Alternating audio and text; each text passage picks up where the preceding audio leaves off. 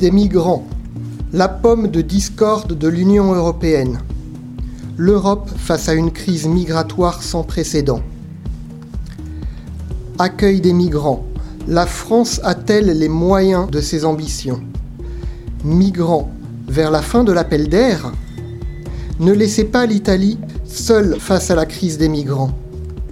Dans le camp de Lesbos, les migrants s'entassent en attendant leur salut. Dans nos radios, sur nos télés, sur nos journaux et désormais sur les réseaux sociaux, les titres consacrés aux migrants se succèdent et les articles et sujets qui se dévoilent à nos yeux et nos oreilles traitent de façon tantôt nationaliste, tantôt droit de l'hommiste, tantôt identitaire, tantôt scientifique, de la capacité des pays européens à accueillir les migrants qui arrivent à leurs frontières. Il faut dire que le sujet est brûlant et que la dite crise révèle chaque jour un peu plus les faiblesses de l'Union européenne qui fait preuve de son incapacité à mettre en place une quelconque politique de solidarité. Mais si les migrants étaient d'abord des gens qui quittent un pays avant d'être des nouveaux arrivants sur une terre d'accueil, si les migrants étaient d'abord des émigrants avant d'être des immigrants, tout occupés que nous sommes à débattre sur la façon d'accueillir les migrants, à étudier la vie des communautés immigrées dans leur pays d'accueil, et c'est bien naturel, c'est la réalité qui nous touche au plus proche, et il faut ajouter qu'il y a besoin de se faire entendre pour celles et ceux qui espèrent que leur État sache faire preuve d'humanité et de respect des droits de l'homme, nous négligeons bien souvent de nous intéresser à ce que signifient et ce qu'engendrent ces migrations dans les pays de départ. Pourtant, l'émigration est génératrice de profonds changements dans les régions où elle s'exerce le plus. Régions et pays qui, contrairement aux idées reçues, ne sont pas toujours si dynamiques démographiquement. L'émigration contribue au développement, bien sûr, mais elle a aussi des conséquences culturelles, architecturales, démographiques, sociales et même psychologiques. Au début de l'année 2020, une étude du sociologue bulgare Ivan Krastev établit le lien entre démographie et démocratie en Europe centrale et Europe de l'Est et conduit à se demander si l'émigration n'est pas la plus grande menace à la démocratie dans les pays qui ont rejoint récemment l'Union européenne, dont les jeunes s'en vont massivement vers les autres pays de l'Union. Cela nous rappelle que, de même que l'immigration n'est pas un phénomène uniquement européen, l'émigration n'est pas un phénomène purement extra-européen.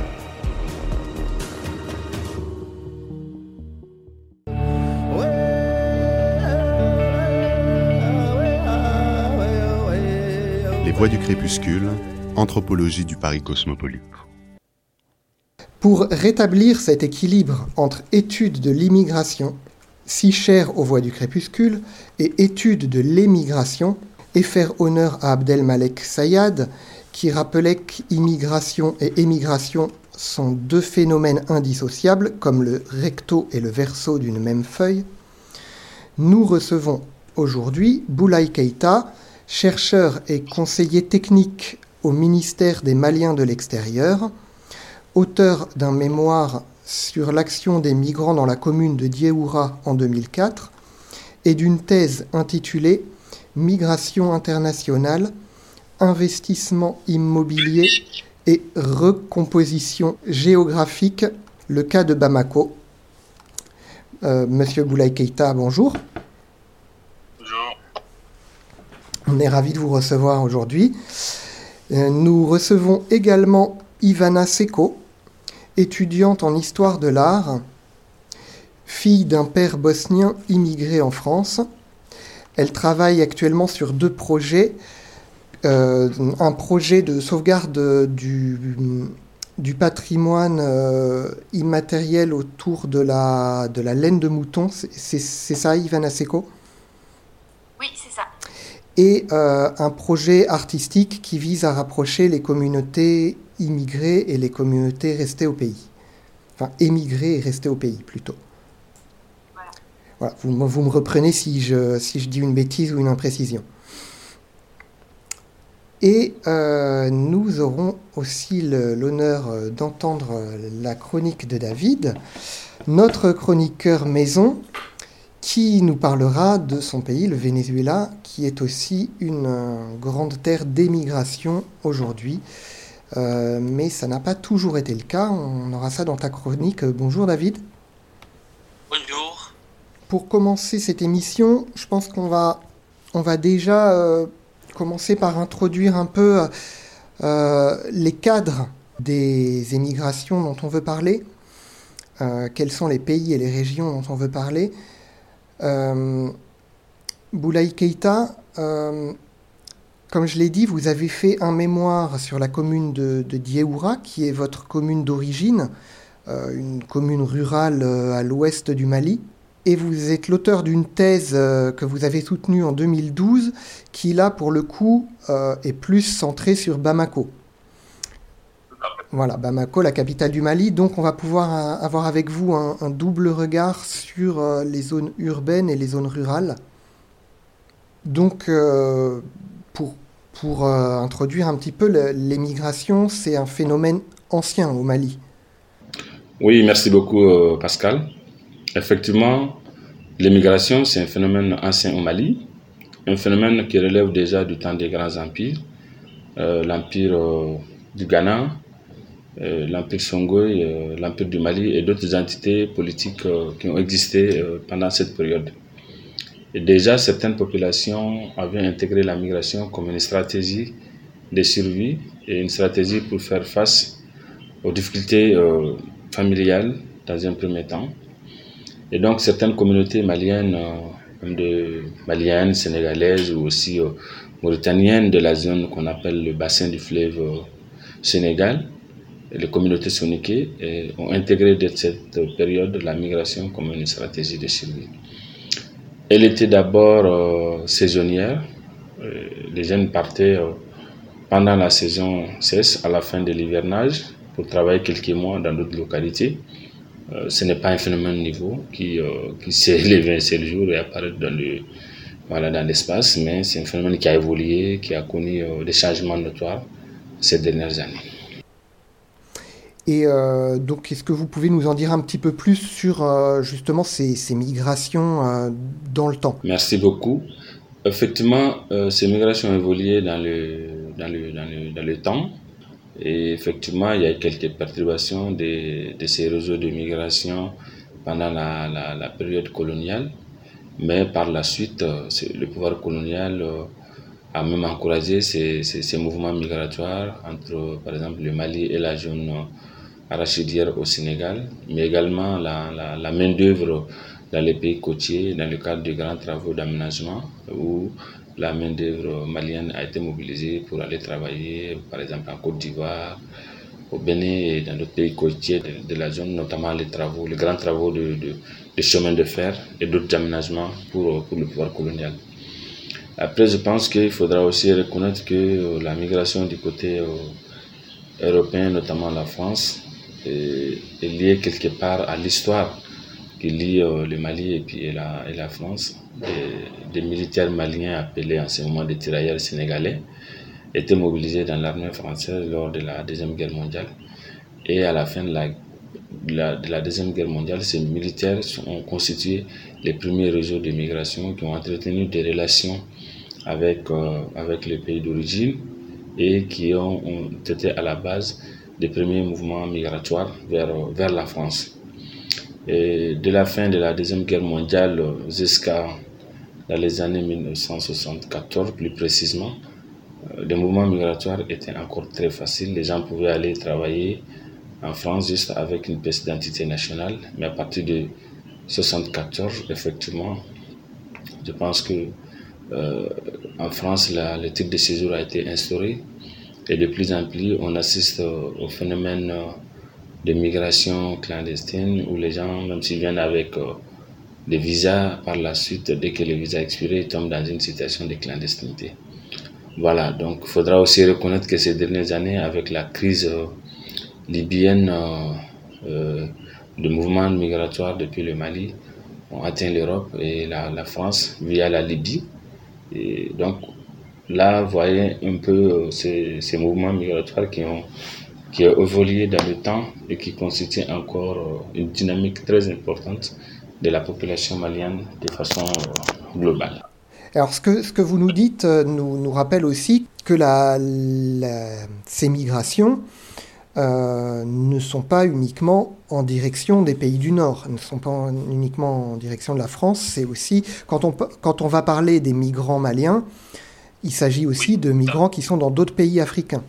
Oui, effectivement, euh, ce que regarde des commentaires aujourd'hui sur les flux de migration euh, de Maliens, on a l'impression que la jeunesse malienne, en majorité, ou les migrants maliens, migrent beaucoup plus vers les pays de l'Europe, notamment la France, ce qui n'est vraiment pas la réalité. Au Mali, les statistiques officielles sont autour de 4 millions de Maliens de l'extérieur, dont 3,500 000 Maliens dans les pays africains. Et on a autour de 200 000 en Europe et puis le reste entre l'Amérique du Nord et l'Asie. Et malheureusement, dans, dans, les médias internationaux, on a, on a l'impression d'avoir le contraire. Et là aussi, même les travaux de recherche, souvent je dis à des collègues, attention, il y a, il y a la dynamique migratoire euh, malienne ou africaine, c'est vraiment au niveau africain. Et, rien qu'en Côte d'Ivoire, il y a plus de 2 millions de Maliens.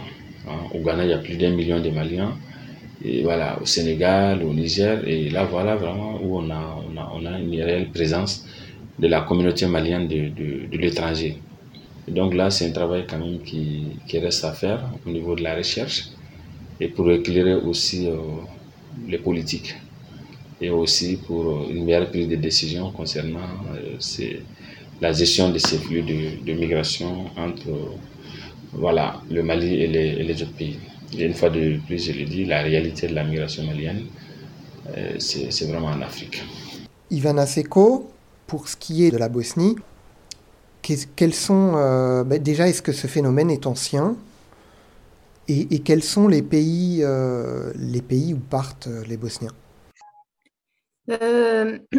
Oui, le phénomène, il date quand même d'avant la guerre. Mais il y a quand même eu un exode massif avec la guerre de, des années 92-95. Euh, notamment, on a eu beaucoup, de personnes qui sont parties en Allemagne et en France, mais euh, il y a eu aussi beaucoup de. Moi, j'ai beaucoup de la famille euh, au Canada, Canada et en Australie et en Suède, en Hollande aussi. Et là, il y a eu un exode massif pendant la guerre. Ces personnes-là, en général, elles ont voulu revenir en Bosnie, sauf qu'après, les enfants étaient scolarisés dans les pays d'accueil. Donc après, la vie, elle se fait autrement et qui reviennent que pour les vacances. Et maintenant, on observe plutôt pour des raisons euh, de division, justement, après-guerre, entre les communautés et économiques. Il n'y a, pas beaucoup d'emplois et il y a un manque de dynamisme pour les jeunes. Avant, la guerre, dans les années 90, il y avait 4 millions de personnes en Bosnie. Et là, il me semble, en 2018, ils étaient 2 millions et demi. D'accord. Donc, par deux. Et on a eu donc une émigration de plusieurs natures finalement, une émigration de, de guerre et une émigration économique. Voilà, post-guerre. Et là, il parle à peu près de 70 000 personnes par an. De, de pardon, 70 000 personnes par an Oui, depuis 2017. C'est-à-dire que ça s'est encore augmenté, ça s'est encore euh, accru Voilà, ça, ça, il y a eu un grand pic, mais là j'ai l'impression que cette année, et peut-être aussi l'année dernière, moi, quand je parlais à mes amis, ils me disent les gens reviennent petit à petit. Il y a quand même une partie de la population qui revient, une population, les trentenaires. Ceux de 20 ans, ils veulent vraiment plutôt partir, 20-25 ans. Mais trentenaires, plutôt ma génération, de 87, il y a un retour plutôt au pays. Pas, pas la majorité, mais des projets culturels entre les pays d'accueil et, et la Bosnie. Et ça semble récent, donc. Bon, je pense qu'on va avoir. Euh, j'espère qu'on aura l'occasion de revenir un peu sur la question du retour.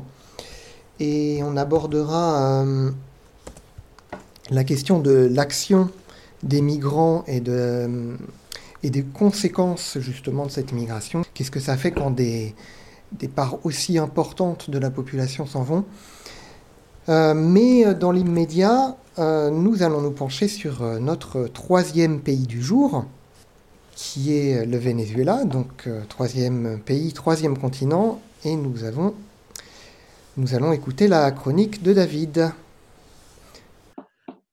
Merci Pascal. Et oui, je vais, je, vais, je vais présenter ma chronique et pour vous donner une idée de qu'est-ce qu'il passe à niveau de migration chez moi. Et je peux dire qu'historiquement, le Venezuela a généreusement accueilli des milliers de réfugiés de la région et des autres pays, parties du monde.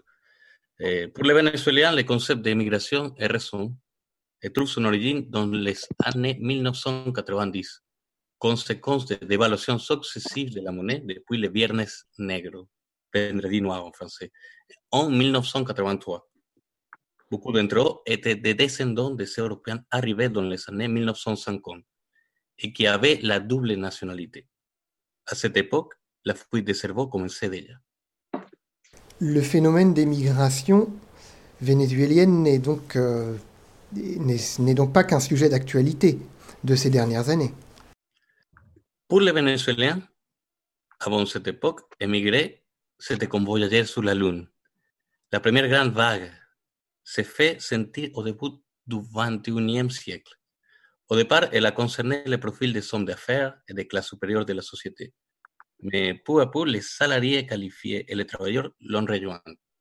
La classe moyenne a alors commencé à disparaître. Cependant, David, euh, aux infos, on entend parler de vagues de gens qui ont traversé le continent. Je ne pense pas que ces gens soient, appartiennent à la classe moyenne. Oui, tu as raison. C'est que la dernière vague, la plus récente, qui englobe toute la structure sociale vénézuélienne. Et donc, un, plus grand nombre de personnes humbles qui n'ont pas la possibilité d'acheter ne sera qu'un billet pour émigrer. Cela explique également la répartition des migrants vénézuéliens dans le monde, selon les chiffres officiels des Nations Unies de mars 2020. Ça veut dire Colombie, 1,8 million, Pérou, 860 000, Chili, 370 000, Équateur 365 000, États-Unis 350 000 et Espagne 325 000. Le total est de 5 millions ne cesse de croître, sans compter le nombre de migrants en situation irrégulière. Il a noté que 63% des migrants sont partis dans des autres pays d'Amérique latine, ce qui équivaut à changer de, de cabine sur le Titanic.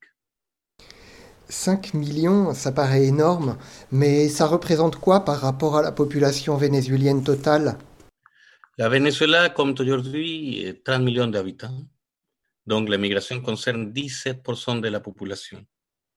Selon les études des, des meilleures universités de Venezuela, comme la Universi Universidad Católica Andrés Bello et la Universidad Simón Bolívar, rien qu'en 2018, 60% des migrants avait un diplôme de l'enseignement supérieur. Et les années précédentes, le taux était encore plus élevé. En, autre, en des autres termes, plus de la moitié des migrants de Venezuela au cours de la dernière décennie étaient du personnel qualifié. Nous parlons d'une fuite massive de cerveau. Et juste par curiosité, euh, quelle est la réaction du gouvernement face à cette situation? Bon, pour répondre à ta question, je n'hésiterai que le de Nicolás Maduro, le président, en parlant des émigrés universitaires vénézuéliens. Il y a des dizaines, des centaines de gens qui sont partis avec la fausse offre de la droite, d'aller dans des autres pays pour profiter des plaisirs de la vie, et qui ont fini par nettoyer les toilettes, se sont retrouvés esclaves et mendiants. Comme je sais qu'il écoute toujours les, les voix de Crépuscule. Maduro. bien sûr. Je profite de l'occasion pour lui répondre. Nous n'avons pas regardé à gauche ou à droite, mais en avant. Et si à un moment donné, nous nettoyons les toilettes, nous préférons cela au nettoyage de la merde qui s'est accumulée dans notre pays. Et la crise économique, comment les Vénézuéliens survivent-ils? Aujourd'hui, la vraie monnaie de l'économie est le dollar américain, c'est pas la monnaie nationale. euh, à quel seul 10% ont accès. On peut ajouter les envois de fonds que nous envoyons aux millions de Vénézuéliens depuis l'étranger pour perfuser le système. Les autres survivent grâce aux miettes que le régime peut distribuer. Ils migrent en marchant, ils mangent dans les poubelles ou ils meurent de faim. Pour conclure, comme tu as l'air assez négatif sur les effets du phénomène, euh, quel serait pour toi l'impact le plus néfaste que l'émigration a provoqué au Venezuela? Pues je, dirais plutôt, réaliste. Hein? Et bon, les, effets sont ils, sont, ils sont si nombreux. Voyons voir, euh, nous pouvons lister hein, les, les départs du personnel formés à cause du retour de la malaria au Venezuela, la panne électrique qui a laissé le pays pendant six, sept, pardon, pas si sept jours continus dans le noir, la destruction de tous les systèmes productifs, etc., etc. Bon, mais je, je pense que le, le, le, dommage le plus profond a été la destruction de notre mécanisme d'intégration sociale le plus puissant, la famille. Puisqu'en Amérique latine, la véritable éducation est donnée dans les foyers, avec elle, l'identité et la culture. Les voix du crépuscule. Les voix du crépuscule. Les voix du crépuscule. Anthropologie et combat des peuples autochtones sur Radio Campus Paris. Merci David. Euh, je rappelle à nos auditeurs qu'ils sont sur Radio Campus Paris, qu'ils écoutent les voix du crépuscule et que nous parlons aujourd'hui de l'émigration et des effets retour sur les pays d'origine. Euh, il y a quelque chose qui, il y a quelque chose qui m'a euh, fait un peu réagir, David, dans ta chronique. C'est, tu, tu parles un moment de nettoyer les toilettes.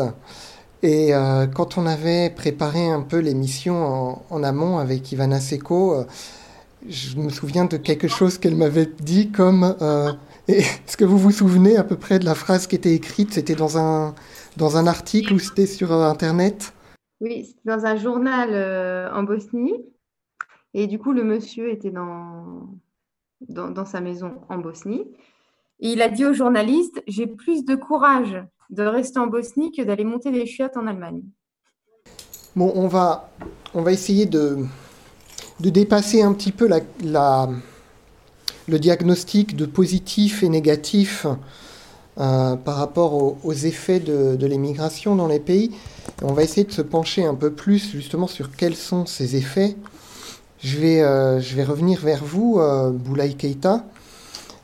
En fait, au, Mali, on voit que euh, les migrants, donc les, les, gens qui ont quitté le Mali et qui sont installés dans d'autres pays, finalement représentent une, une force d'action à part entière, j'ai envie de dire euh, presque aussi forte que l'État.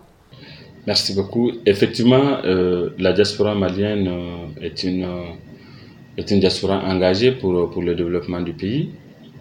Euh, je vais juste rappeler quelques statistiques de, de 2017.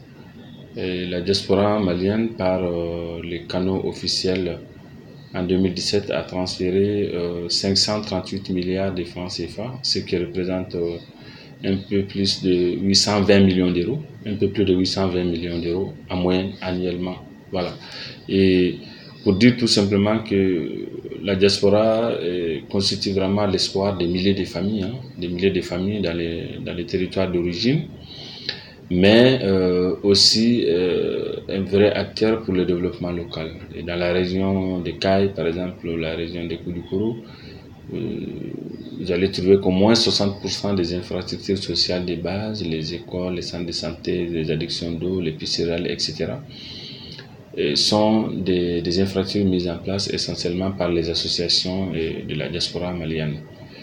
Et un vrai acteur pour, le développement local. Vous allez trouver que dans ces zones, certaines écoles, les centres de santé, euh, l'école est construite entièrement par euh, l'appui de, de, de, de, la diaspora, où les enseignants sont recrutés et pris en charge également par, par l'association de la, de la diaspora. Les centres de santé, euh, c'est le même phénomène qu'on puisse, qu'on puisse observer. Et donc, pour dire tout simplement que le, le rôle de la diaspora dans le, dans le processus de développement du Mali est, Et c'était un rôle important.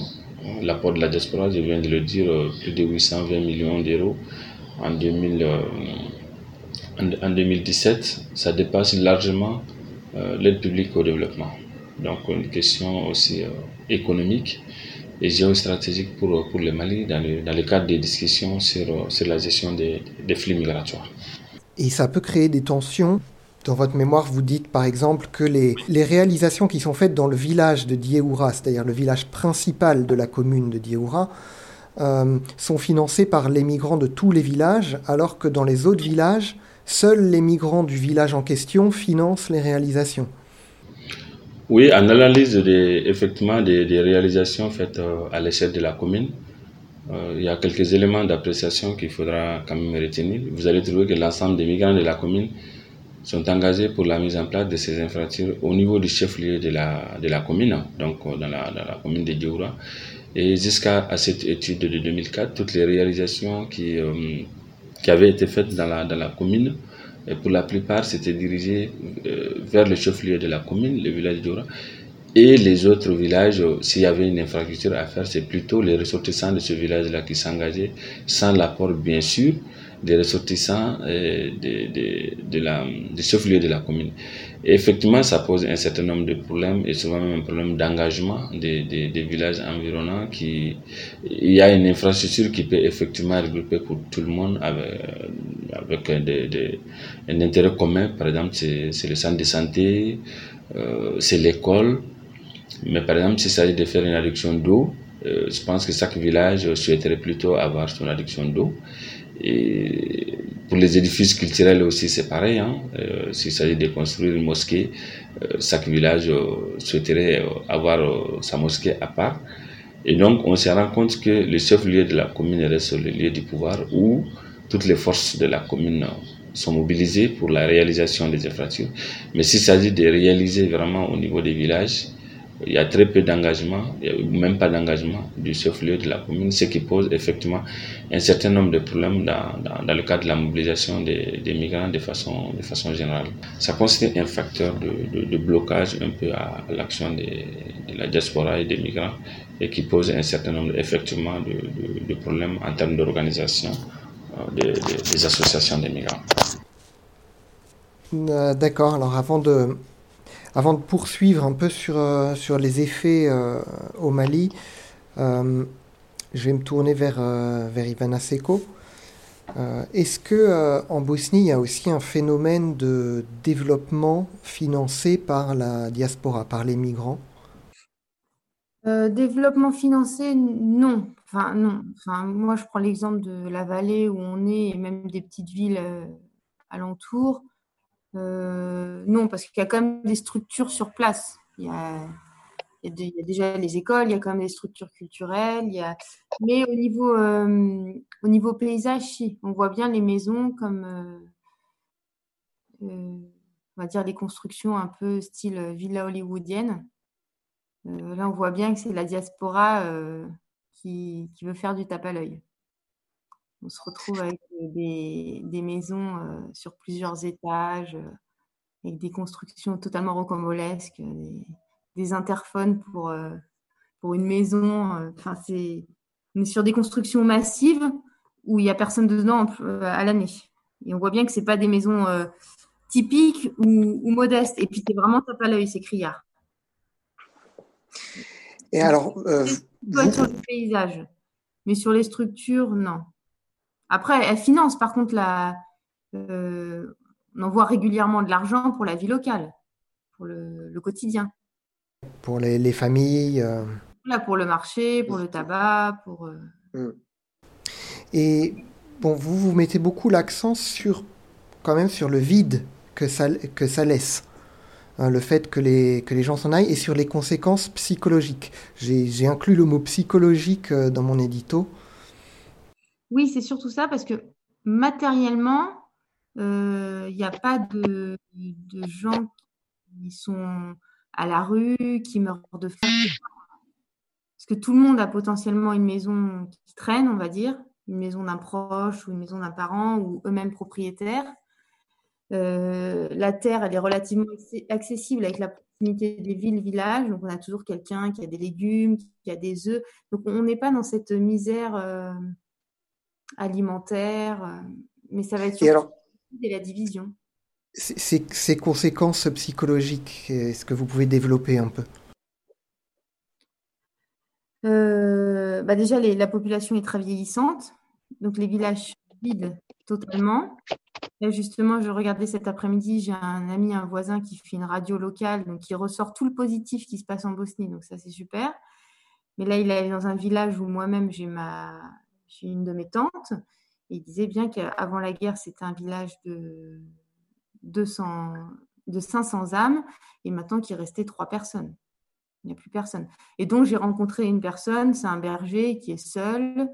Euh, les villages sont totalement désertés. Dans les villes, il y a encore un peu de monde, mais on est quand même sur des situations où euh, il y a quelques vieux et du coup, ça renforce, il reste plus que des vieux justement, et ça renforce cette nostalgie. Et du coup, ça creuse encore plus. Et les jeunes qui rêvent de partir, les jeunes qui sont sur, les anciens qui sont sur la nostalgie, ça fait une ambiance. Et puis automatiquement, si les, les gens ils reviennent pendant les vacances, euh, pendant les vacances d'hiver en général et l'été, il y a du monde dans la vallée. Mais on sait très bien que quand l'été est fini, ce sera que l'année prochaine que les personnes changent de pays. Donc il y a toujours euh, cette sorte de chape de plomb quand même, même pendant les vacances. En se disant c'est un temps bien défini et après les gens vont être de nouveau séparés. Donc pour les pays frontaliers comme l'Allemagne, l'Autriche, tout ça, il n'y a pas de problème. Mais pour les gens qui repartent au Canada ou en Australie, là on parle plutôt de peut-être se revoir dans 4-5 ans ceux qui restent au pays le, vivent comment euh? Bah, Justement, l'été dernier, j'étais à Travnik le jour du marché. Il y avait une, amie de la famille qu'on connaît qui, regardait la rivière. On allait la voir, on lui a dit qu'est-ce, qui se passe? Elle a dit bah, Je sais que la semaine prochaine, ma famille part. Ils partent en Suède et elle a dit Je ne sais pas quand est-ce que je les reverrai. Donc, déjà, ils ne sont même pas partis. Il y a quand même une anticipation, une angoisse du départ sachant qu'elle va se retrouver seule et que peut-être qu'elle reverra avec une, grande chance l'année prochaine ou peut-être que dans 3 à 4 ans. Ça fait, ça, fait une cassure du quotidien et en fait, toute l'année, elle est un peu comme si toute l'année, on attendait l'été pour les retrouvailles. Ça, c'est plutôt au niveau psychologique, au niveau du vide. Et après, ça attise aussi des jalousies par rapport justement aux constructions, les maisons. Il y a eu une vague de cambriolage. Moi, je ne leur, jette pas, leur jette pas la pierre. Hein. Ceux qui sont dans la vallée, ils n'ont rien. Ils voient des maisons comme ça avec une, un, faste absolu. Et du coup, ça crée quand même des jalousies et des tensions, du coup. Mais avec euh, là, il y a un... Oui? Oui, non, allez-y, continuez. je, disais quand même maintenant, avec les moyens de communication actuels, je vois, moi, je parle beaucoup à mes cousines et d'autres amis, c'est pareil. Il y a quand même une, cassure, justement, on en revient à, l'illustre exemple des WC, une cassure du rêve européen qui fait qu'on découvre de plus en plus de, de, initiatives locales, de gens qui veulent rester et qui redynamisent. Hmm. Est-ce que, euh, est que ça a des effets justement sur euh, le, vivre ensemble entre les chrétiens et les musulmans en Bosnie? Est-ce que ça change quelque chose euh, le, le, phénomène migratoire? Est-ce que par exemple ça touche spécialement euh, l'une des communautés ou ça les touche? Toutes de façon assez euh, homogène Alors c'est délicat comme question, moi je peux que répondre à mon échelle. Euh, il y a quand même beaucoup moins de. Bon, nous, on est dans la partie où c'est divisé entre. On n'est pas dans la partie nord où il y a les Serbes orthodoxes, on est, c'est entre catholiques et musulmans. Euh, oui, il, y va y avoir peut-être plus de migration, moi, ce que je sais par rapport à ma vallée, euh, chez les catholiques qui vont aller en Autriche, en Allemagne, comme tout le monde, comme, les, comme toute euh, communauté confondue. Du coup, ils vont aussi aller en Croatie, peut-être un peu plus. Je pense que mes cousins à terme iront en Croatie, par exemple. Il y aura ce, phénomène. Mais avec s'il y a des projets justement européens et culturels, euh, les jeunes, quand on les interroge, ils, aspirent à se, à plus être divisé. Chez les jeunes de 20-25 ans, on observe ça, donc plus être divisé et du coup de rester ensemble sur un même territoire. Mais faut-il qu'il y ait quelque chose euh, qui puisse les, les y motiver? C'est ça. Une valorisation de leur savoir, de leur savoir-faire, de monter des projets. De... Et là, c'est là où la diaspora a son rôle à jouer, justement. Pas juste amener des sous et du fast et du tape à l'œil. Oui. Des projets en commun, euh, voilà, pour monter des projets ensemble. Boulaye Keita, je me tourne à nouveau vers vous. Il y a un, un phénomène qu'on n'imagine pas forcément euh, que- quand on ne connaît pas euh, le Mali, c'est que vous dites que le- l'émigration favorise l'exode rural. C'est-à-dire que le fait que, les Maliens migrent vers l'étranger favorise le fait que les gens ensuite partent des villages vers les grandes villes du Mali. Euh, dans le cadre de ma thèse, je pense que c'est l'une des observations majeures aussi que je, je peux mettre en lumière. Effectivement, la migration internationale devient un moteur de l'exode rural. Dans la mesure où les migrants, euh, une fois qu'ils ont un certain nombre de, de, de- ressources, une fois qu'ils ont les moyens, ils, construisent dans la, dans la capitale régionale ou dans la capitale euh, d'État et euh, ils construisent une maison et ils s'installent là avec une partie de la famille. Et là, finalement, ça devient source vraiment de de, de, de- d'exode rural, hein, où les autres parents de la famille peuvent venir effectivement euh, se soigner, euh, peuvent envoyer les enfants pour les études, pour, pour, pour, pour d'autres motifs pour, dans, la, dans, dans, dans, la ville. Et ce que je, je, je- démontre aussi, c'est le changement social euh, majeur qu'on peut observer avec cette nouvelle logique de la, de la diaspora. C'est-à-dire que dans la ville, le migrant, il est, il est, il est vraiment chef de famille.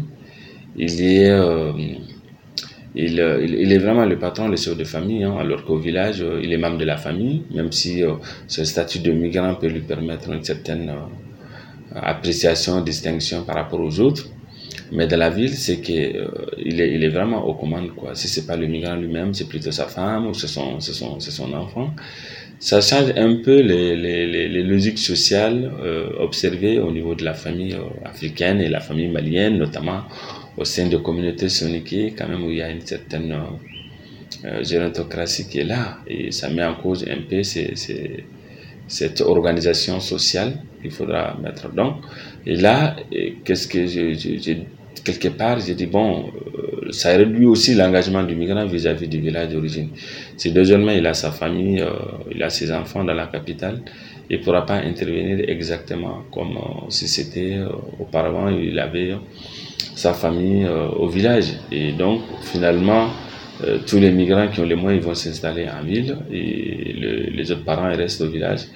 Et du coup, je pose la question quel est l'avenir de ce territoire qui dépend essentiellement des revenus migra- mi- mi- migratoires? Et là, ça pose fondamentalement cette question où on a moins d'engagement du- du migrant pour le village. Et aussi dans la ville, la citoyenneté du migrant, ce n'est pas comme au village. Au village, il est engagé dans la mise en place des infrastructures, comme on l'a déjà évoqué. Dans la ville, le migrant ne s'occupe vraiment que, que de sa maison, que de ses biens. Et l'engagement citoyen euh, n'est pas pour le moment vraiment à l'ordre du jour. Alors, ce sont ces migrants qui vont s'engager dans un processus de développement local dans la, dans la ville. Et ça, c'est des nouvelles logiques qu'il faut, qui, sont, qui sont là, qui constituent une réalité en ce moment de ces dynamiques migratoires. C'est des logiques aussi qui sont observées ailleurs, hein, au Maroc, en Tunisie, en Égypte, dans les pays africains. On a les mêmes logiques qui peuvent être constatées au Sénégal, à Dakar ou à Nouakchott en Mauritanie. Donc ça, ce sont des, des, questions quand même qui m'en soulèvent. Si l'on sait bien que les territoires d'origine ont quand même bâti leur couloir sur euh, l'apport des migrants, les relations qu'ont les migrants. Mais désormais, si ces migrants ne sont plus, euh, ne sont plus là, ils sont... Euh, voilà. Bon, pour certains, ça s'explique quand il s'agit du prolongement du séjour à l'étranger, parce que pour la plupart des cas, c'est des gens qui résident dans les villes, et donc après la migration, ils souhaiteraient plus travailler et rester dans les villes au lieu de retourner dans les villages pour bénéficier d'un certain nombre de, d'infrastructures, notamment l'école pour les enfants, les, les, centres de santé, ainsi de suite. voilà, ça s'explique un peu par ça, mais c'est une nouvelle logique qui quand même perturbe un peu l'organisation de la société d'antan.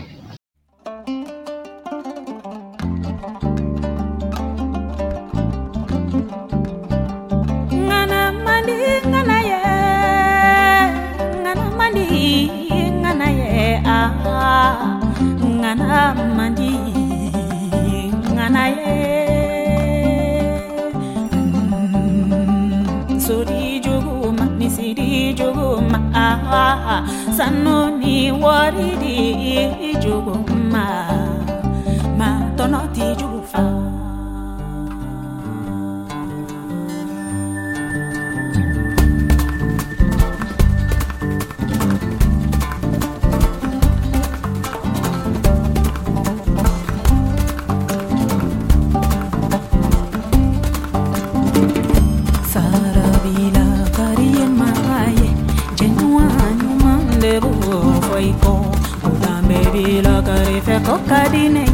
一阵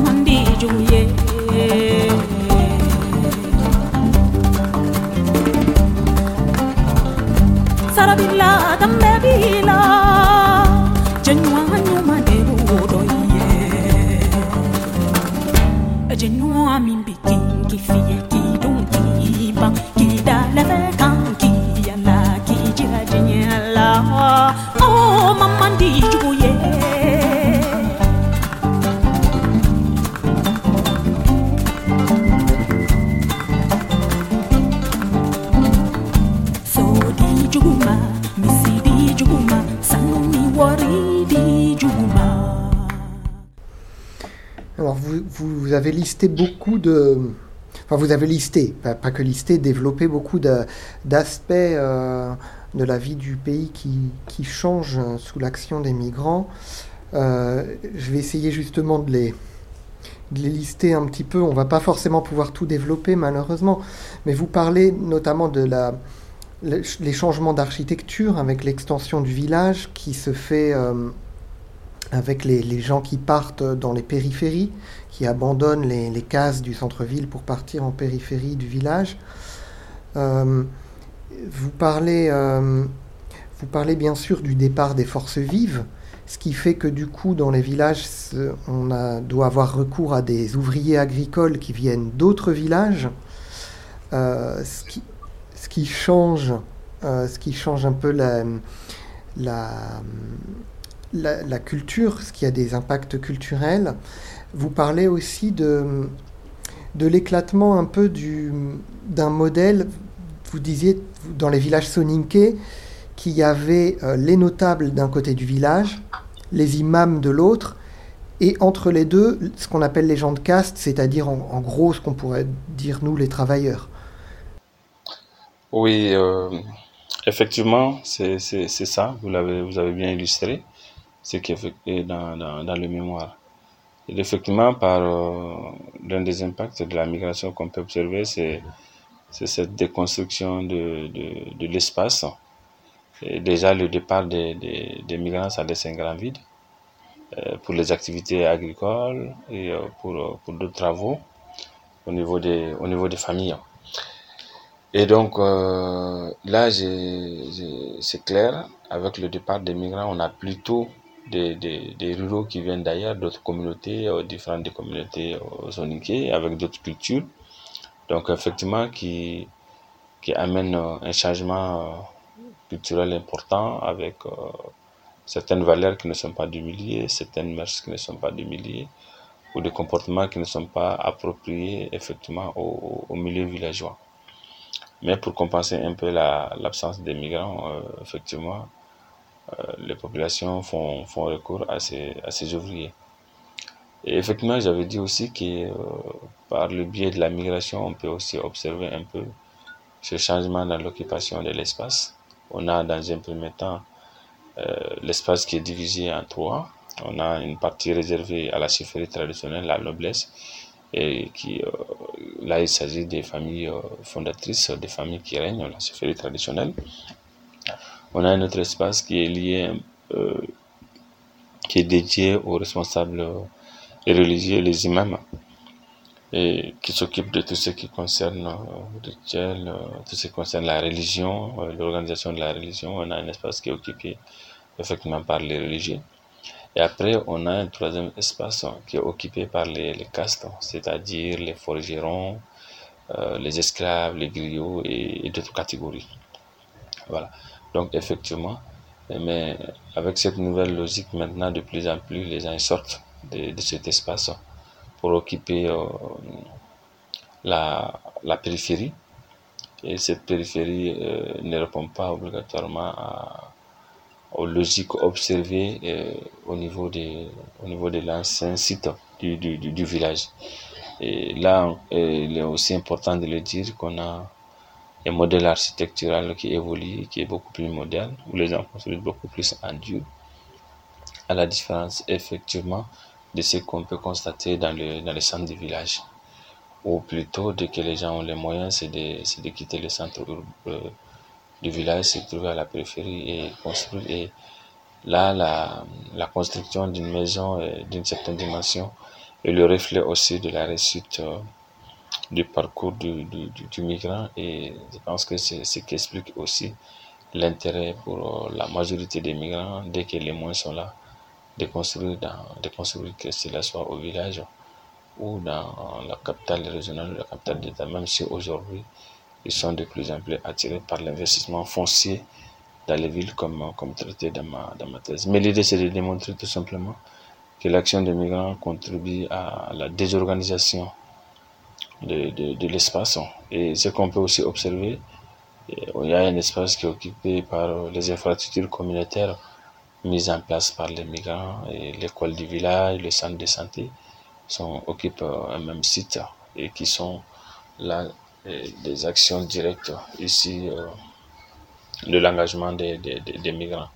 Donc l'idée c'est de dire euh, ces zones soumises de fortes immigrations sont des zones qui connaissent des vrais changements, des changements sociaux importants et également des changements au niveau géographique ou territorial euh, et qui contribuent à une autre interprétation de l'occupation de l'espace. Et alors je vais, je vais rebondir aussi sur... Euh euh, oui, déjà, je voulais vous demander un petit peu, parce que là, on parle du village, par rapport à la ville, euh, d'un point de vue architectural et euh, développement de la ville, qu'est-ce que ça, que ça change à Bamako, par exemple? Oui, l'action des migrants en milieu urbain, je pense que là aussi, c'est une présence qui s'est qui s'est fait remarquer par l'occupation de l'espace à travers évidemment la construction des, des, des, maisons, et des, maisons avec des modèles euh, architecturaux et importés de la migration. Encore il faudra reconnaître des modèles qui ne sont pas issus du milieu local. Et là, l'action des migrants, quand on voit un peu l'histoire des quartiers de Bamako, qui est aussi euh, liée en partie à, à l'histoire des, des migrations maliennes, on a ces dernières années, euh, depuis les années 2000, les aménagements euh, urbains d'envergure réalisés euh, par des partenaires internationaux comme la Banque mondiale, aussi par le gouvernement et les, les, municipalités. Les quartiers qui, qui sont les plus prisés, les plus chics, sont là aussi des lieux d'investissement de, certaines catégories de, de, de, de migrants notamment ceux qui sont dans des grands réseaux euh, ceux qui sont dans des réseaux de, commerce et qui sont aussi des hommes d'affaires qui ont évolué dans des secteurs miniers et qui ont versé dans ces quartiers. C'est comme le quartier euh, ACI 2000, qui est le quartier le plus, euh, le plus sick, qui, qui, qui, qui répond à toutes les normes de, de l'urbanisme moderne, où on a quand même les propriétaires fonciers dans cette zone pour, pour, les 80%, ce sont des Maliens issus de, de, la, de la diaspora. Donc, qui ont des modèles, euh, des modèles de construction et complètement différentes vraiment de ce qui, de ce qui est connu au niveau national, au niveau local. Et en voyant, en creusant dans le, dans le profil de ces gens, on trouve aussi que dans la plupart des cas, c'est des gens qui ont migré euh, dans, les, dans les années 70 et qui, euh, qui sont d'un certain âge, mais qui, qui, sont des, qui ne sont pas des salariés, mais plutôt des gens qui, qui sont des commerçants, des hommes d'affaires.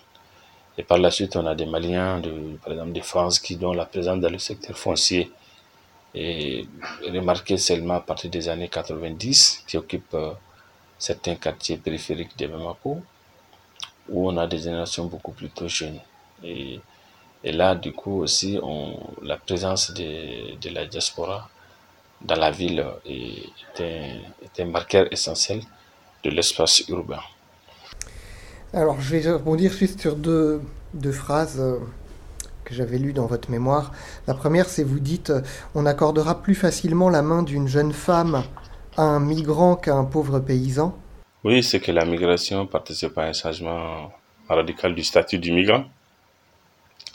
Dans la conception au niveau local, c'est quelqu'un qui a les moyens. Et ses décisions sont de plus en plus soutenues au sein de la cellule familiale. Euh, il n'est pas là pour mettre en œuvre désormais euh, les décisions de la sécurité traditionnelle, mais c'est qu'il participe aussi à la prise de décision. Il devient un membre influent de la famille et euh, de la communauté locale. Donc, du coup, avec plus de considération. Au niveau de la famille, euh, un jeune qui a migré quelques années revenir et l'autre qui n'a jamais migré ne bénéficie pas de, de, de, de, la même considération. Et, et là, c'est là même de, de, la part des parents, hein, ne bénéficient pas de la même considération. Et au niveau de la communauté locale, c'est le même principe qu'on peut, qu'on peut observer. Et là, on peut aller même beaucoup plus loin au niveau politique. Ce sont des anciens migrants qui deviennent euh, des élus locaux, des maires, qu'on peut aussi observer. Là, c'est des gens qui viennent avec de nouvelles valeurs démocratiques, citoyennes, et qui participent à, à, la, la gestion de la, de, la, de la collectivité.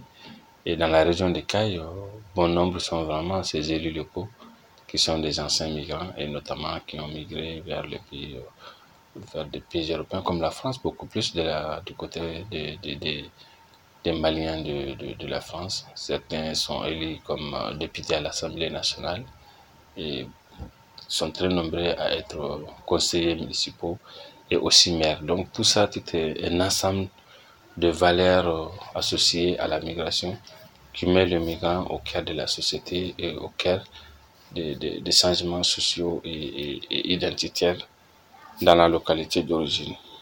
Et euh, alors, vous dites que ça a aussi euh, des, conséquences, que ça fait aussi baisser la,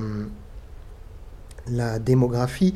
Bon, ça, c'est pas très difficile à comprendre, c'est-à-dire que comme la migration est très masculine et que du coup, euh, les maris partent sans leurs femmes, euh, bon, voilà, ils, voient beaucoup moins souvent leurs femmes, donc ça fait baisser la natalité. Et par contre, je voulais revenir sur une chose que je voulais que vous nous expliquiez un peu. Euh, alors, c'est pareil, vous l'écriviez en 2004, peut-être que vous n'allez pas en dire la même chose aujourd'hui, mais vous disiez, je cite, La migration est davantage cause de la baisse de la productivité agricole en milieu soninké que le changement climatique. Oui, effectivement, là, c'est de voir un peu euh, la, condition dans laquelle se trouvent aujourd'hui les communautés soniquées. Et c'est que tout est financé par la migration. Les denrées alimentaires sont, sont, sont, sont envoyées à la famille depuis, euh, depuis Paris à travers les coopératives euh, céréalières quand le migrant dans les villages d'origine. Et la communauté tombe dans un système d'assistanat où on attend tout de la part du, du, du, migrant. C'est qu'aujourd'hui, euh, ces communautés fonctionnent essentiellement à travers les revenus migratoires. Comme je l'ai dit, c'est des, des, terres agricoles qui sont abandonnées, qui ne sont plus exploitées. On attend tout du, du, migrant. Et d'autre part, comme je l'ai aussi dit, il faudra reconnaître que de plus en plus la migration devient difficile. La crise économique est mondiale et les, les Cette crise frappe aussi les pays d'accueil des migrants. Et l'autre logique aussi, j'ai expliqué, de plus en plus les migrants investissent dans les villes, les 500 dans les villes. On a de moins en moins leur intervention au niveau du village d'origine. Je pense que c'est quelque chose aujourd'hui où euh, les pouvoirs publics, les autorités euh, locales doivent vraiment travailler ensemble pour changer cette mentalité. Et la crise euh, mondiale est une réalité et ça réduit largement la, la, la masse de manœuvre des migrants qui ne pourront plus faire tout ce qu'ils faisaient avant. Donc c'est un peu dans, dans, dans, cette logique. Et finalement, la question que moi je pose, c'est l'effondrement du système migratoire. Les migrants ne pourront plus travailler comme, euh, comme avant. Et de, il faut trouver d'autres solutions au niveau local. Des initiatives doivent être engagées au niveau local pour répondre à, à cette problématique. On va faire une, une pause. Euh, est-ce que vous avez, est-ce que l'un de vous aurait une suggestion, une musique à nous suggérer? Moi, j'ai une petite star locale. gdje ću noćas i na koju stranu. Sve je po staze zavejao gdje ću noćas i na koju stranu.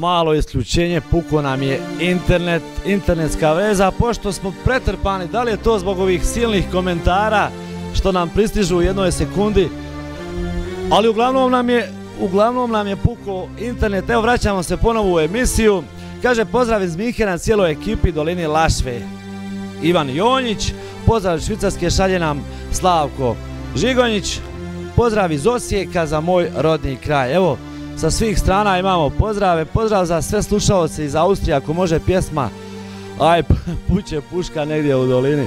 Ali evo ima, tražit ćemo ovih ljepših pozdrava. Kaže pozdrav iz uh, Kalgari, Ivo Čeko. Imamo evo pozdrave sa svih strana svijeta. Kako kaže, malo nam je puko stream. Merci euh, Ivana pour euh, ce, ce choix musical. Qu'est-ce que c'était Donc Dejan Tcheko, mon cousin, mon cousin éloigné. Et j'ai choisi ce, ce morceau et notamment ce- ce- cet épisode, car du coup ça passe à la, radio. Donc c'est un de mes voisins qui fait cette radio et c'est une tradition très ancienne en, en Bosnie, bien avant la guerre, bien avant cet exode massif. De, mon père me racontait, il allait à la ville à côté donc dans les studios de radio, et il passait une chanson, il disait je veux telle chanson pour euh, telle famille, pour un événement particulier ou non, un anniversaire ou pas du tout. Et, euh, du coup, on passait la chanson. Et maintenant qu'il y a une grosse diaspora, qu'il y a des gens un petit peu partout, la, tradition se perdure, mais du coup, on a des, des, des, salutations de tel pays pour telle famille euh, ou non, et avec un choix de chanson. Donc la personne chante la chanson et euh, salue euh, de, du pays d'accueil. C'est la personne qui est à l'étranger, qui, est, euh, qui est au Canada par exemple, qui va demander une chanson. Voilà, c'est ça. C'est ça. En général, c'est, euh, là, c'est mon cousin qui a fait une radio et du coup qui, qui, qui interprète toutes les chansons qu'il demande. Hmm, D'accord. Et c'est un lien social très important qui était là avant et, lui, et qui perdure maintenant. Lui, lui, il est au pays. Oui, oui, oui. Oui, oui c'est ça. D'accord. Ah non, il y a un lien qui reste euh, en, en, en, dehors de. C'était peut-être un peu le Facebook d'avant, quoi. C'était, mais, mais ça perdure toujours malgré le. Mmh. Les autres réseaux, malgré l'argent, malgré tout ça, il y a toujours ce lien avec la radio qui est très très important.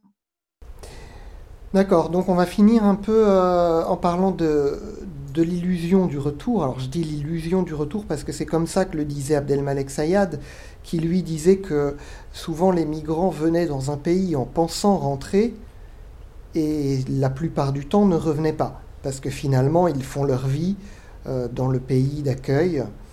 Euh, et puis les conditions euh, dans le pays d'origine ne vont pas forcément toujours dans le sens de ce qu'ils espéraient non plus. Euh, vous nous en avez un peu parlé euh, justement, Ivana Seko, en disant qu'il semblait que ça commençait à, à, changer un peu, que les gens commençaient à avoir envie de revenir.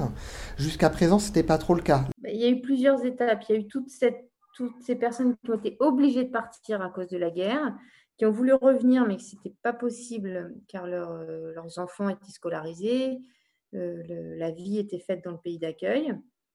Il y a eu la génération, euh, bah, ma génération, du coup, après, les enfants de ces personnes-là. Et là, sur notre génération de 87-90, on observe quand même des projets d'échange entre le pays d'accueil et la Bosnie. J'ai des amis dans le théâtre qui veulent faire des projets dans la, dans la littérature. Moi, c'est plutôt avec l'histoire de l'art en support. On retrouve quand même pas mal de projets et même mon père qui parlait avec ses amis, euh, il y en a quelques-uns qui reviennent quand même de sa génération. Il y a un ami qui a dit une phrase pas mal d'actualité. Lui, c'est un monsieur de Banja Luka, du nord de la Bosnie, qui habite à Venise. Et là, avec ce qui se passe avec le, virus, il va sûrement rentrer. Ça a précipité son retour. Il a perdu son emploi. Et du coup, il a dit de, toute façon, depuis longtemps en Italie, je suis en confinement social. Et j'ai besoin de rentrer chez moi. Bon, ça ne sera pas le, le, le, mot de la fin pour l'émission parce que je vais demander aussi euh, son avis à Boulaye Keïta. Mais, euh, mais après, on va, on va pas tarder à rendre l'antenne. Euh, Boulaye Keïta au, au Mali, euh, est-ce que les gens reviennent? Est-ce qu'ils viennent se réinstaller définitivement au Mali ou pas? Bon, euh, la question du retour, il faut dire quand même que ça reste une question difficile, euh, voire sensible. Euh, parce que là, les gens sont dans une logique de voir les avantages euh, sociaux, les avantages financiers qui peuvent bénéficier dans les pays d'accueil, comparativement aux pays, aux pays d'origine. Et d'autre part aussi les soucis pour les gens. Est-ce qu'il y a, y a les mesures d'accompagnement une fois sur place qui peut sécuriser vraiment l'investissement euh, que les gens mettent sur place. Et l'incertitude de revenir encore au, pays et ne pas trouver un emploi, euh, un emploi durable. Et là, ça c'est quand même un certain nombre de questions qui rendent la question difficile. Euh, mais bon, globalement, il y, a des, il y a des retours qui sont constatés pour certaines catégories, notamment les jeunes diplômés, qui, euh, avec certain niveau, euh, n'hésitent pas aujourd'hui à rentrer et qui peuvent s'engager dans des, dans des vrais projets, hein, dans des vrais projets. Et aussi, il y a, y a les commerçants qui, qui rentrent et qui ont une expérience là-dessus et peuvent euh, effectivement s'installer aussi euh, dans, la, dans le même domaine d'activité. Euh, sinon, pour la plupart, la, la question du retour reste quand même difficile, où les gens préfèrent plutôt alterner des allées et des retours entre le village, de, entre le pays d'origine et le pays d'accueil. Et voilà, mais au regard aussi des difficultés à obtenir un emploi durable, notamment pour les jeunes diplômés dans les pays d'accueil, certains retournent et qui ont une certaine qualification, compétences techniques qui peuvent accompagner euh, le développement, mais aussi s'installer de façon durable à leur, à leur compte. Mais euh, la majorité des gens euh, ne reviennent pas s'installer définitivement. Là, ça pose la question aussi des mesures d'accompagnement que les États proposent, que les pouvoirs publics proposent pour faciliter la réinsertion de ces personnes qui reviennent après avoir connu un parcours migratoire. Donc la question du retour un peu, euh, ça se présente comme, euh, comme tel, d'un point de vue euh, du Mali, où ça reste une question personnelle et en même temps communautaire. Souvent, le retour du migrant aussi, il faut l'adhésion de la famille, de la communauté, qui pense que le retour peut être interprété comme un échec hein, de, de la, de la, du parcours migratoire. Donc, c'est plutôt des allées et des retours qui restent quand même l'élément le plus important dans ce parcours migratoire. Bien, mais on va, on va terminer l'émission sur ce mot-là parce que même en période de confinement, il faut bien qu'on rende l'antenne à un moment. Et il est bientôt 21h. Vous êtes sur Radio Campus Paris. Et bientôt, c'est MapMonde. Bonne soirée à tous.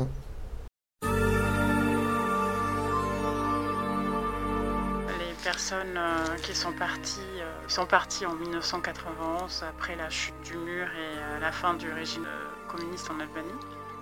sont les, pays les plus fréquentés pour les Albanais dans cette période-là, c'était l'Italie et la Grèce.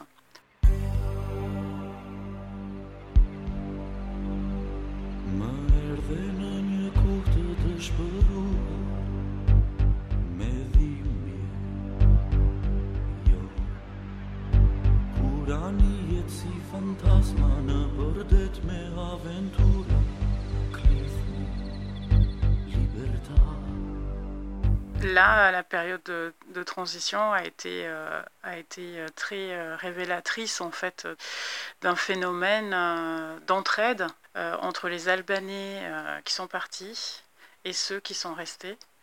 Et ça, c'était possible notamment parce que la, la, notion de famille en Albanie est, est très importante. Euh, la famille est unie, il est un peu sacré, euh, enfin, voire euh, très très sacré. Le focus du jour fait le point sur les primes au retour pour les immigrés. On le sait peu, mais la France propose une somme d'argent de 2 000 à 5 000 euros environ pour ces étrangers venus tenter leur chance ici, mais qui n'ont euh, ni papier ni emploi, pour les inciter à rentrer dans leur pays d'origine et à ne pas revenir.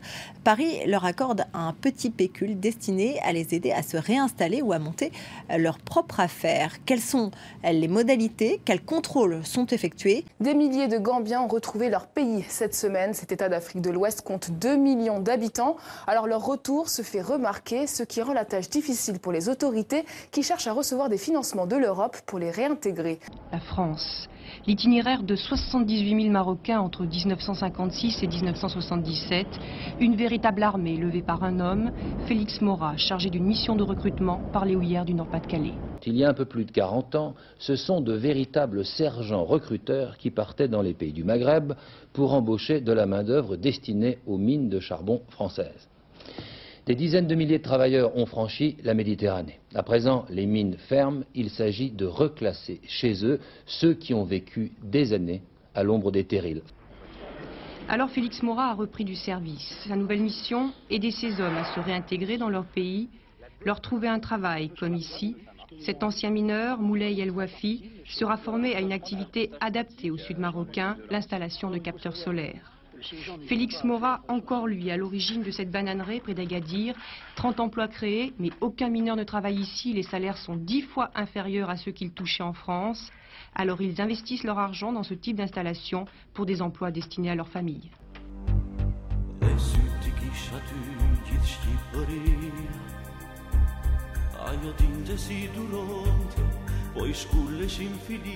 Il y a eu des, des aides euh, avec de l'argent envoyé euh, de façon très régulière. Euh, et petit à petit, il y a eu aussi une envie de construire un peu plus grand, par exemple, pour se retrouver tous ensemble dans une maison plus grande. Après, c'était euh, des maisons, pourquoi pas euh, des résidences secondaires. Donc voilà, le, pays a commencé un peu à, à changer, euh, l'urbanisme a un peu changé. La Seine Chakiri est rentrée en 1985. Il fait partie de cette première vague de mineurs rentrés dans le cadre de l'aide au retour. La Seine Chakiri a la plus belle maison du village et ne travaille pas. Ce docteur a appris son métier d'urologue-oncologue en Allemagne et en Angleterre. L'an dernier, il est revenu s'installer en Inde après environ 10 ans en Occident, amenant avec lui les dernières technologies médicales. Euh, par exemple, avant, il n'y avait pas forcément de cave à vin. C'était plutôt euh, une notion de coopérative euh, où le vin était produit euh, par une coopérative qui était dirigée euh, par le parti. Et aujourd'hui, bah, il y a les premières caves, euh, il y a des serres, euh, il y a des, donc, euh, des vignes. Partir, c'est bien parce qu'on apprend beaucoup de choses à l'étranger. Mais le plus important, c'est de savoir euh, retourner au pays. Et peut-être, on ne va pas dire imiter, mais importer ce que vous avez appris là-bas. La dernière fois que j'étais ici, en 1999, l'écart entre les avancées médicales de l'Occident et de l'Inde était d'environ 15 ans. Maintenant, cet écart s'est réduit à moins d'un an.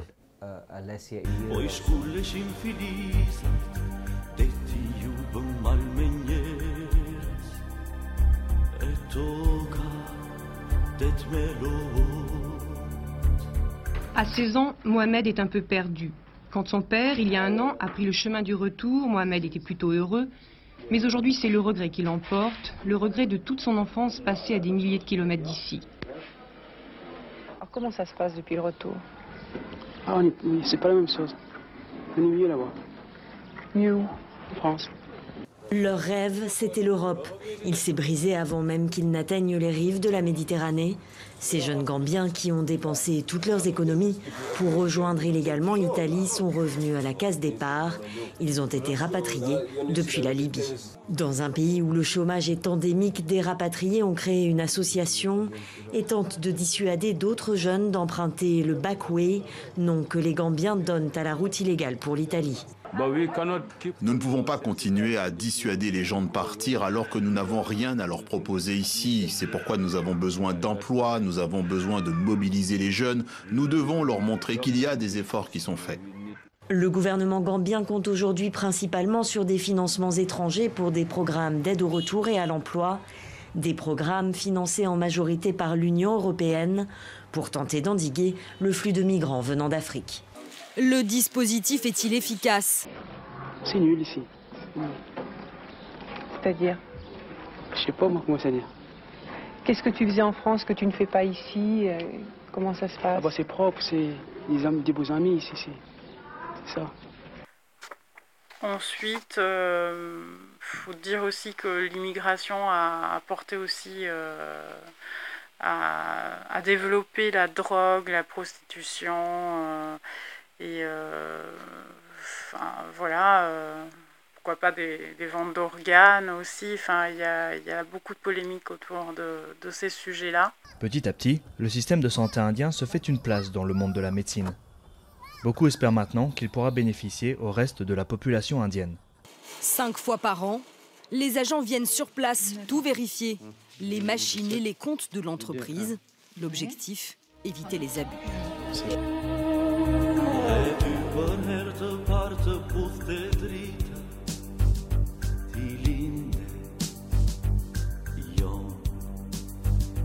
e di e qish gëzimi As dhimbja, as mjerimi që plak.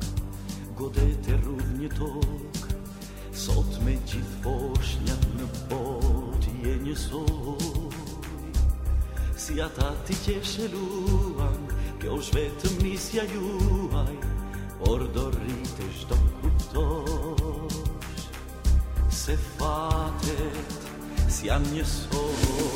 On remarque aussi un autre phénomène avec euh, ces allers-retours entre euh, l'Est et de l'Est à l'Ouest et de l'Ouest à l'Est, euh, que les mentalités ont bougé, que la place de la femme bah, a changé dans la société albanaise, euh, mais aussi qu'il y a un grand changement aussi euh, au niveau de de l'engagement artistique qui devient plus fort, euh, qui s'exprime plus en liberté qu'auparavant pendant la période communiste.